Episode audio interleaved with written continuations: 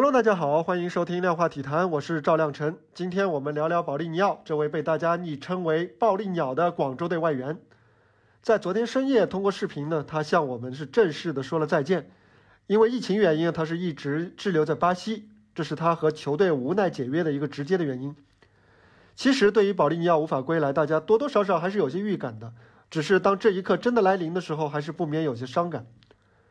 在视频中，保利尼奥也是真情流露，对广州、对中国都满怀感激。最后，他眼里噙着热泪，有些哽咽地说出了那句专属于他的中文口号：“有没有信心？”还记得那一年亚冠，他用两个进球淘汰山东鲁能之后，在更衣室里说出了这一句。这句口号呢，他还在好几个比赛的场合说过，也变成了一个很有意思的梗。在我看来，他充分体现了保利尼奥的乐观、亲和力、融入球队和鼓舞士气的能力。保利尼奥啊，我觉得他是中超历史最佳外援，没有之一。他谦逊、敬业、努力。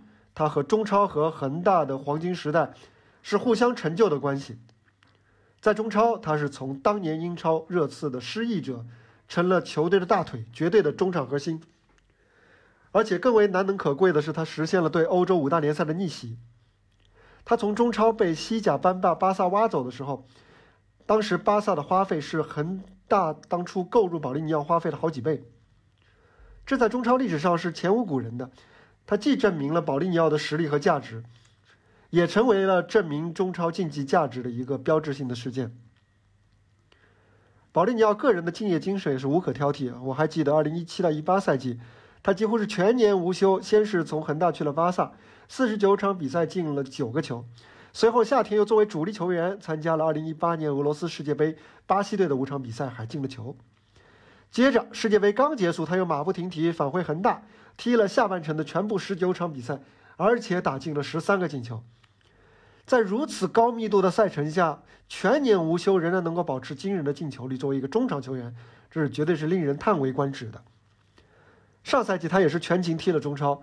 很多人认为是卡纳瓦罗对他过度使用而造成了他的伤病，但其实很难说这是卡帅的问题，因为保利尼奥他自己的求战欲望一直是非常旺盛的，他就是这样一个人，愿意为球队全心付出的这样一个人。保利尼奥的离开，无论对于广州恒大，哎，我还是习惯说广州恒大而不是广州队啊，还是对于中超来讲，都是一个标志性的事件。朴智珠、塔利斯卡和保利尼奥的相继离开。广州恒大已经完成了2017年提出的全华班，全部都是，呃，中国球员的目标，比预计时间呢仅仅是晚了一年。虽然说现在广州队阵中还有相当数量的规划球员、入籍球员，这也引来了一些人的调侃啊。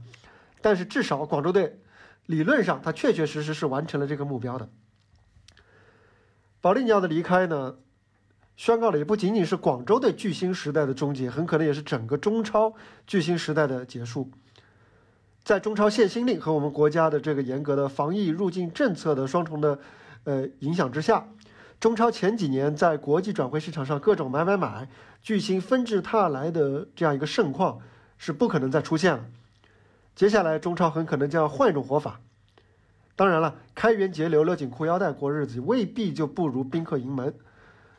对于中国足球的提升啊，同样是可观的。但是必须承认啊。